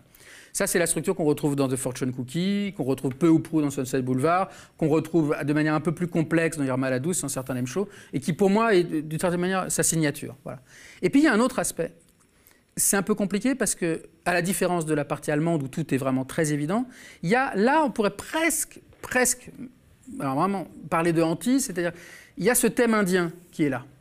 Ce commerçant qui est victime, qui est la victime de, de Kirk Douglas, puisque Kirk Douglas, quand même, bon, ça finira pas très bien. Voilà. Mais ce commerçant euh, n'est pas simplement une victime, et il le sait d'ailleurs. Il, il est, il est allé là pour dérober des poteries indiennes. Et il le, Profaner il- le passé indien. pour profaner le passé indien. Il le dit d'ailleurs, parce que c'est un, c'est un brave type qui voulait se faire un peu d'argent, il le dit. Il dit si j'ai été victime de cet éboulement, c'est parce que j'ai réveillé les esprits indiens, j'aurais pas dû, je suis puni. D'ailleurs, il, il pense entendre, il pense être, je suis l'objet d'une malédiction et c'est normal. Donc il y a comme un remords. Il y a comme un remords. Et le signifiant indien, si je puis dire, un remords historique, le signifiant euh, amérindien euh, est présent dans le film à travers ça, mais est présent aussi à d'autres endroits. Parce que dans les premiers plans, on voit passer des, euh, enfin, des, des gens, je, je- en tenue traditionnelle, ça ne veut rien dire, mais enfin, le spectateur, si on re- revoit le film, on voit que voilà. Donc ça, c'est un aspect très important du film, en fait. Moi, je, je mets aussi en évidence cet aspect euh, en faisant une sorte de détour, parce qu'il existe un remake de ce film, tardif, tourné par Costa Gavras, avec euh, Dustin Hoffman et John Travolta. Euh, Même situation, et là, plus explicite. euh, qui est plus explicite sur, la, l'enjeu sur la question indienne. C'est du Voilà. Costa Gavras. Oui, mais qui, moi, m'a permis aussi de, de- de rendre la chose plus visible. Et du coup, en- si on met en rapport ce qui se joue là dans le gouffre chimère, et qui est l'idée que, au fond, la culpabilité, elle est, on pourrait dire qu'elle est, elle est à deux vitesses, ou à deux. Il y a la culpabilité, et encore le mot. euh, voilà, on est dans le jugement, il faut, faut faire La attention. en Il faut de la- la- la- C'est celle de Kirk Douglas qui est prêt à tuer un homme pour revenir sur la scène euh, du journalisme euh, national, mais il y a aussi le type, aussi et d'abord, euh, qui, voilà, l'exploitation du folklore amérindien. Si on met en rapport ça avec le carton dont- que j'évoquais, qui ouvre uni- uniforme et jupon court, et qui évoque d'ailleurs, légende apocryphe, et qui évoque la- l'achat par les colons de Manhattan euh, à une tribu indienne, si on met en rapport avec l'espèce de petit film qui ouvre ces temps de réflexion, et si on le met encore en rapport avec ce motif de la, profanation euh, qui traverse toute l'œuvre, je pense qu'on c'est ce que j'essaye de faire, c'est ce que je fais, on dégage euh, quelque chose comme une, attention euh, à certains enjeux historiques que, bah, qui me semble assez, euh, enfin qui, m'ont- si je m'a surpris moi-même de, la, part de Wilder. Parce qu'en fait, la question que je pose à travers ce, livre et le titre Gravité, c'est celle du poids mort. C'est quoi le poids mort? Est-ce que c'est l'histoire? Est-ce que c'est autre chose? Et dans un film comme Le Gouffre chimère et in the Hall, la première chose, c'est de penser que le poids mort, c'est ce type qui est enfermé et qui, ne- qui bougera jamais. On le verra jamais debout, l'acteur euh, Richard Benedict. Voilà. Qu'on pense que c'est lui qui laisse ce mouvement pour que Kirk Douglas puisse faire sa ronde. Mais en fait, non, le vrai poids mort, c'est cet héritage, enfin cet héritage indien que je compare, par souci de clarification. C'est très intéressant de voir que Ace in the Gouffre chimère, donc suit Sunset Boulevard. Et au fond, une chose, une chose dont parle Sunset Boulevard, c'est comment est-ce qu'on passe de l'ère du muet à l'ère des médias, pour dire comme ça. Alors on pourrait dire oui que c'est la décadence, mais c'est pas la question. Et en fait, ce rapport euh, du passage d'une ère à une autre est aussi dans, le gouffre chimère. Et c'est vrai que chez, Wilder, il y a une attention, je trouve, enfin particulière, enfin qui moi m'a retenu beaucoup mon intérêt à cette question indienne. Enfin, je sais que l'adjectif est, un peu général. Ça me fait penser en écoutant cette, analyse du film euh, euh, à l'idée que, finalement, chez, Wilder, les victimes ne sont jamais complètement innocentes, ou alors c'est celles qui sont complètement hors champ, c'est euh, les Indiens, enfin c'est la civilisation indienne, les crimes du nazisme qui sont pas hors champ dans Death Mills, mais c'est pas un film de fiction. Euh, les victimes ne sont jamais euh, complètement des victimes, et les bourreaux euh, ne sont pas non plus complètement des bourreaux. Dans Le gouffre chimère, sur lequel on s'attarde parce que c'est, quoique ayant été un, un échec, c'est le film préféré de Wilder, Ah oui. et c'est son film le plus dur. Ouais. C'est un film très dur, même aujourd'hui, où, Ouais, où ouais. des films sur les médias, on en a vu, hein, c'est un film très dur. Bon. Euh, malgré cette dureté, euh, parce que le personnage, euh, et puis c'est intéressant, parce que Kirk Douglas était abonné à cette époque à ces, à ces rôles-là d'arriviste, et puis lui-même l'a raconté ensuite dans ses mémoires. Il était comme ça, lui, personnellement aussi. C'est un type qui voulait vraiment, qui voulait, il voulait, il y allait, quoi. Voilà. Kirk Douglas lui-même. Kirk Douglas lui-même, oui, oui. Il y a cette dureté, mais en, mais en effet, et le personnage de Kirk Douglas est extrêmement chargé. En plus, il, a, il est animé aussi par quelque chose qui est assez présent chez Wilder, qui est une forme de haine de soi. Bon. Mais c'est vrai que, ce, qui est là où il est fort, c'est dans la, description d'une situation.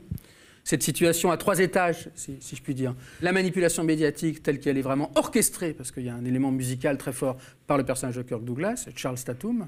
La victime euh, de cette manipulation, qui est ce commerçant, Richard Benedict, enfin Léo, il s'appelle Léo Minosa dans le film, qui, ne peut pas bouger.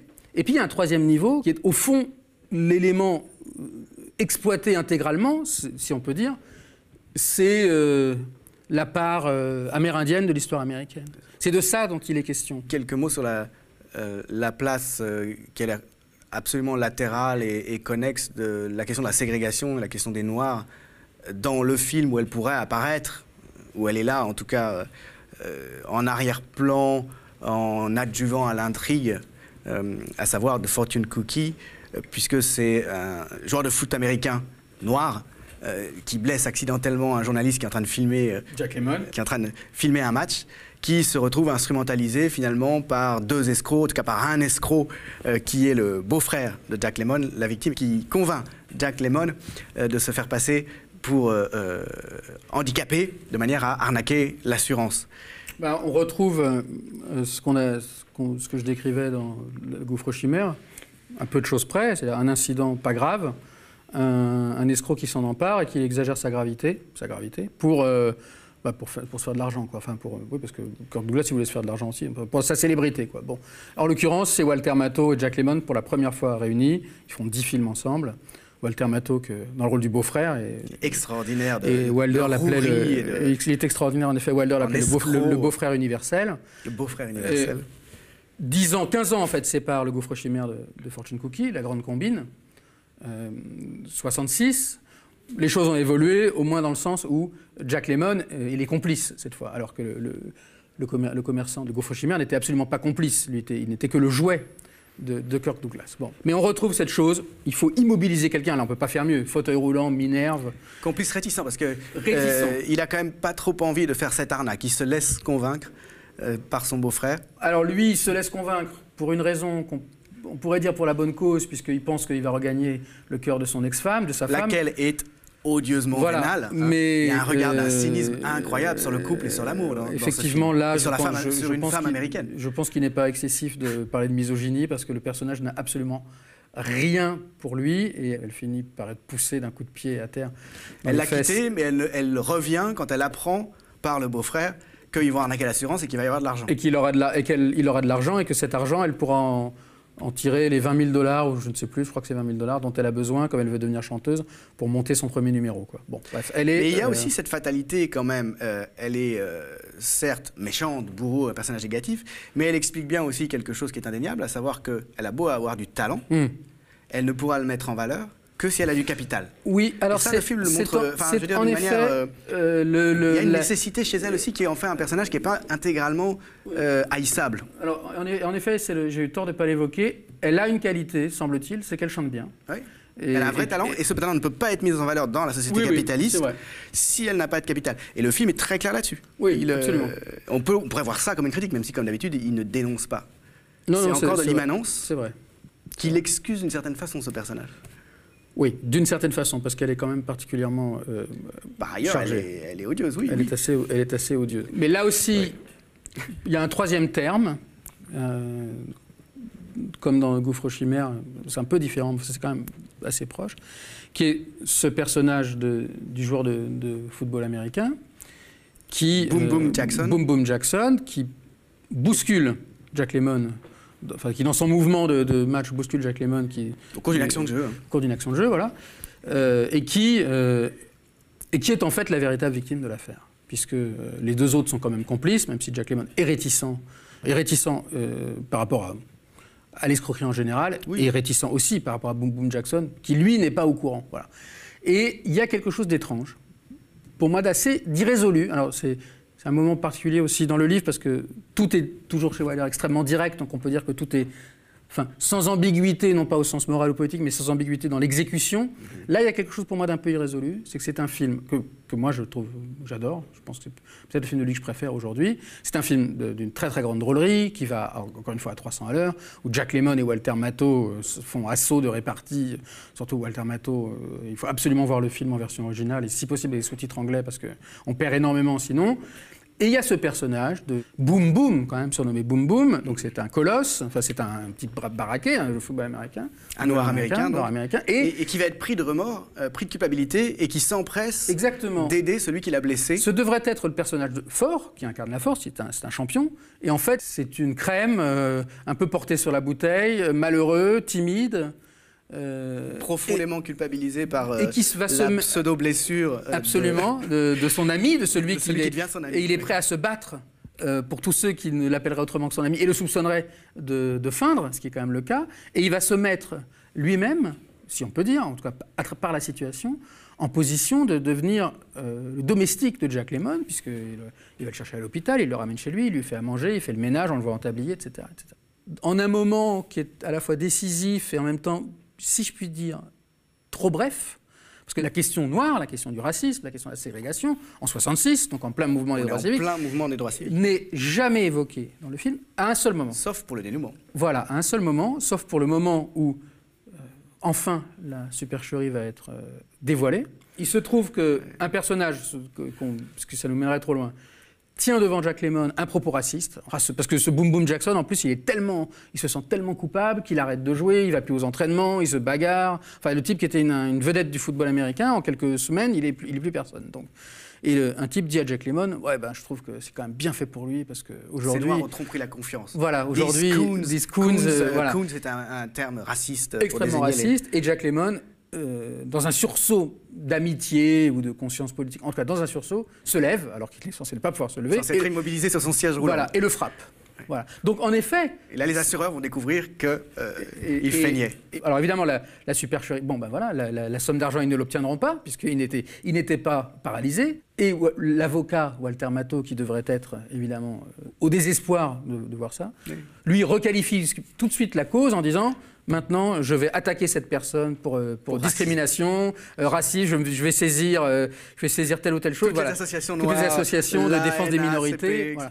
Bon, Et je vais de faire de l'argent comme ça, finalement. et voilà. De ce point de vue-là, on peut dire que c'est un film, à mon sens, assez visionnaire parce qu'on voit bien, on a l'impression de retrouver des débats actuels d'une d'une certaine façon. Alors, voilà, je me suis dit, tiens, c'est étrange parce que on voit bien que cette question, elle apparaît dans le film. Elle apparaît là, on vient, on vient de la- Mais en même temps, c'est deux minutes du film. Oui. Et par ailleurs, ce personnage. Il est du- annexe. il, est, pas- il est annexe. Il n'est pas valorisé, en tout cas. Il, il est annexe de fait parce qu'il n'est pas au centre. Et il est, et, et il est aussi extérieur au. Comment dire Il est extérieur à l'esprit du film parce qu'il ne participe pas de cette comédie euh, totalement échevelée. Il ne participe pas du jeu au jeu des réparties.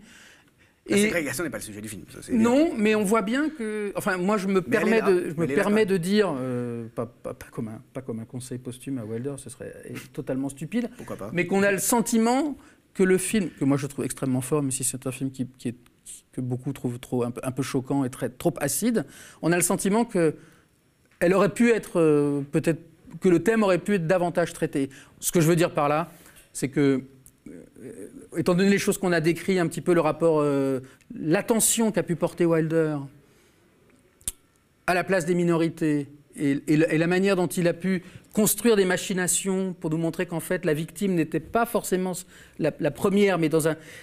Voilà, on, aurait pu se dire que peut-être il, était possible d'aller plus loin.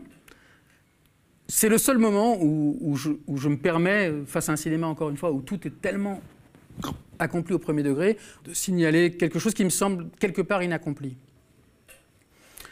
Est-ce qu'on peut, pour terminer, revenir euh, sur euh, finalement ce, euh, ce, lien avec, avec Ernst Lubitsch, donc mm. le maître avec lequel au départ Billy Wilder a travaillé, le grand maître de la comédie, qui est réputé justement pour son côté aérien, pour sa légèreté absolue, en pendant duquel finalement l'apesanteur, la gravité de Wilder peut être vue. C'est le cas dans, dans le livre. En fait, j'avais, envie de, bah, comme beaucoup, je suis un, admirateur euh, inconditionnel, je crois qu'on peut le dire, pour ce cinéma-là, de d'Ernst Lubitsch, qui est un des très grands réalisateurs de l'histoire du cinéma. Un des inventeurs du cinéma, si on peut dire. Il, commence à travailler dès 1915, il est né en 1896, il meurt en 1948, prématurément, il, était, il avait euh, peu plus de 50 ans, je ne veux pas dire de bêtises. Bon, enfin, qui est quelqu'un qui est aussi un des fondateurs, d'une certaine manière, fondateur de la comédie américaine. Enfin voilà, qui n'est pas. Il est considéré comme supérieur à, Wilder dans la tradition cinéphilique. Absolument, oui. Et, et, si, on devait me poser la question, même si ce n'est pas la question du livre, je répondrais que, supérieur, il l'est en effet. Il y a entre eux un, rapport, une, proximité euh, qui était réelle, mais que les, que les films traduisent, qui, pour moi est, euh, d'une certaine manière euh, plus, plus intéressante. Enfin je sais pas, on pourrait évidemment penser à De Palma, à Brian De Palma par rapport à Alfred Hitchcock, mais là c'est différent parce qu'ils ont travaillé ensemble, parce que ont, leurs périodes se sont chevauchées. C'est vrai aussi un peu avec euh, Hitchcock et De Palma, mais ils lancent ça de côté, parce que Hitchcock, De Palma a fait des sortes de faux remakes de films de Hitchcock. C'est pas le cas de Wilder par rapport à Lubitsch. Le, Wilder, le cinéma de Wilder n'est pas un travail de relecture du cinéma de Lubitsch. Il est, pour moi, euh, même si c'est peut-être imprécis, il est en tout cas c'est comme ça que je, je posais la question, c'est en gros c'est que deviendrait le cinéma de Lubitsch en un autre, dans un autre moment, un autre moment de l'histoire tout court, c'est-à-dire bah, après-guerre, bon, la coupure est un peu grossière, mais enfin elle existe, et un autre moment de, l'histoire du cinéma. Il est intéressant de noter que, Lubitsch n'a traité de l'histoire, euh, de l'histoire, de la politique, que, qu'en de très rares exceptions, et à deux fois, Ninochka, qui est un film sur anti, anticommuniste, avec Greta Garbo, coécrit par, par Billy Wilder, et évidemment To Be or Not To Be, qui est, avec le dictateur de Chaplin, le grand film où, d'une certaine manière, c'est presque le, nazisme vaincu par la comédie, on pourrait dire. Mais Wilder, lui, c'est pas comme Lubitsch qui euh, a réalisé beaucoup de ses comédies à Paris, dans des palaces ou dans une Europe de l'Est réinventée, un petit peu hors histoire. Hein. Les opérettes avec Maurice Chevalier, que moi je trouve absolument génial, mais chez Wilder, les choses sont toujours ancrées.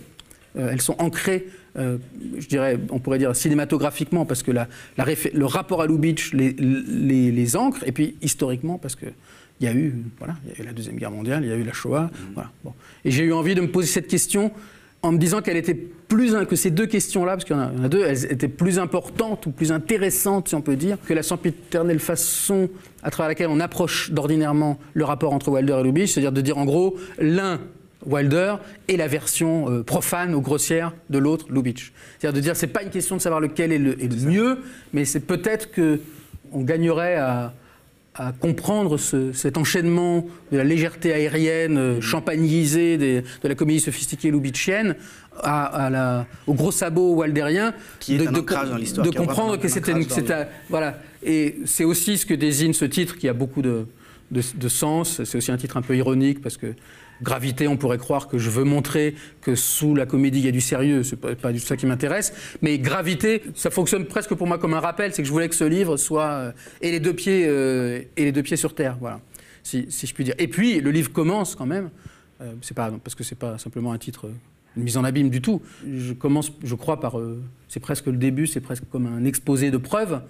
Je relève dans les films de Wilder un certain nombre de, d'exemples, enfin de, moments, d'occurrences, de choses qui sont liées à la gravité, euh, des, personnages qu'on pèse à de très nombreuses reprises, particulièrement dans, Sabrina et dans Avanti, ça donne lieu, qui est un film tardif, à une scène magnifique, des histoires de monte-charge, de, quelqu'un qui veut, qui veut construire l'avion le plus léger du monde, de quelqu'un qui veut maigrir, de, voilà. Donc j'essaye de montrer comment est-ce que la gravité, et je l'utilise aussi, alors peut-être de façon un peu facile, je l'utilise aussi pour dire, bon voilà, cette gravité, c'est une force historique, si je puis dire. Et à partir de là, euh, c'est ce qui est pour moi intéressant et, un peu inhabituel par rapport à ce que j'avais pu faire précédemment, c'est l'idée d'avoir vraiment un livre qui a un point de départ, qui est, qui est Lubitsch, enfin deux points, qui est Lubitsch, puisque tout le cinéma de Wilder quand même se, se pense par rapport à Lubitsch. Ça, c'est pas du tout une lubie d'analyste, il l'a dit lui-même, qui est Lubitsch. Donc ça, Lubitsch, c'est plutôt la légèreté. Et puis chez Wilder, la, gravité comme étant le, point de départ, de, de même que c'est le point de départ d'une manière plus. Et puis à partir de là, essayer d'arriver à ce que j'avais en tête et qui me semblait être quelque chose de peu commenté, voire de pas commenté du tout chez Wilder, qui était son, son rapport à l'histoire, à l'histoire américaine dont on a parlé, et à l'histoire et à- allemande, et à allemande. La gravité comme ancrage dans La- un voilà. présent qui est, qui est lourd du passé dans une certaine mesure. Absolument, un présent qui est lourd du passé, cette lourdeur à la fois matérielle et, et qui est aussi une lourdeur d'état d'esprit, si on peut dire. C'est pas quelque chose que l'on doit contourner pour dire attention, elle n'est que le paravent euh, d'une finesse euh, qu'il faudrait nous apprendre, qu'on devrait apprendre à voir, mais de la, voir elle-même. Bon, il y a une phrase que j'aime bien, qui n'est pas dans le livre, mais que j'aime bien citer parce qu'elle elle, elle résume beaucoup de choses. Je crois que c'était lors d'une remise de prix peut-être aux Oscars, parce que Wilder était très oscarisé. Il a dit un truc du genre, parce qu'il était, il était bien connu pour, pour ses bons mots, hein, on, pourrait en, repro- on pourrait en répéter des, des, par un, grand, dizaines. di- un grand dialoguiste. Un très très grand dialoguiste et puis quelqu'un qui était voilà aussi je pense qu'il je pense qu'il devait un peu ressembler à Walter Matthau d'une certaine manière peut-être en un peu moins euh, Truculent. un peu moins comment dire euh, roué mais Wilder disait euh, je n'ai rien contre la subtilité à condition qu'elle se voit voilà, je pense que ça résume beaucoup de choses. Et de même qu'il disait, euh, la, la seule chose pire que de ne pas être pris au sérieux, c'est d'être pris trop au sérieux. Voilà. Tout à fait. Et bon, bah, c'est des bons mots, mais en même temps, ça donne un peu des, justement, des, on voit bien euh, entre quoi, entre quoi, il- entre quoi il navigue. Voilà. Merci euh, Emmanuel Burdeau d'avoir été avec nous donc, pour parler de ce livre qui est une invitation à euh, revoir, à voir ou à revoir euh, l'œuvre de Wilder et le XXe siècle de Billy Wilder à travers elle. Merci à vous. Au mois de mars, le média était au bord du gouffre. Et il s'en est fallu de peu pour qu'il disparaisse. Mais grâce à votre mobilisation, nous avons tenu bon. Merci à vous. Grâce à vous, nous avons pu produire 150 matinales avec 200 invités qui ont réuni près de 30 millions de vues. Nous avons respecté l'engagement du manifeste du média. Malgré nos modestes moyens, nous avons combattu la haine de l'extrême droite, la violence de la Macronie, mais aussi les mensonges des grands médias. Que la manifestation soit déclarée ou non, on a le droit de dire stop, de dire non dans la rue. C'est un droit, c'est légal, et voici la réponse. Quand j'entends le mot violence policière, moi, moi je, personnellement, je m'étouffe. Je n'ai pas besoin de vérifier que la France soit prête. La France est prête. Et elle est prête parce que nous avons un système de santé extrêmement solide. Depuis trois ans, rien n'a été fait pour l'hôpital. Moins de lits, moins de personnel qu'en janvier 2020. Est-ce que euh, c'est un scandale que l'État, des ministères, puissent avoir recours à des cabinets de conseil? Je vois pas comment on peut pas parler de détournement d'argent public, puisque notre argent de contribuables n'a servi à rien. Comme vous le voyez, le média a toujours remis l'Église au centre du village. Il a donné de la voix aux engagés, aux révoltés, à tous les combats oubliés d'une presse mainstream qui ne donne la parole qu'aux puissants et aux prêcheurs de haine. Au moment où Emmanuel Macron commence son second quinquennat, et même si les législatives peuvent le freiner, nous avons plus que jamais besoin de médias de résistance libres et gratuits. À la rentrée, nous allons revenir encore plus fort, encore plus impertinent. Après avoir fait éruption dans le monde merveilleux des matinales mainstream, nous vous proposons un tout nouveau projet, plus décapant encore, nous incruster dans la case du 18-20 heures. C'est le fameux soir où euh, elle Mais vous accuse de viol? Il, il s'est rien passé.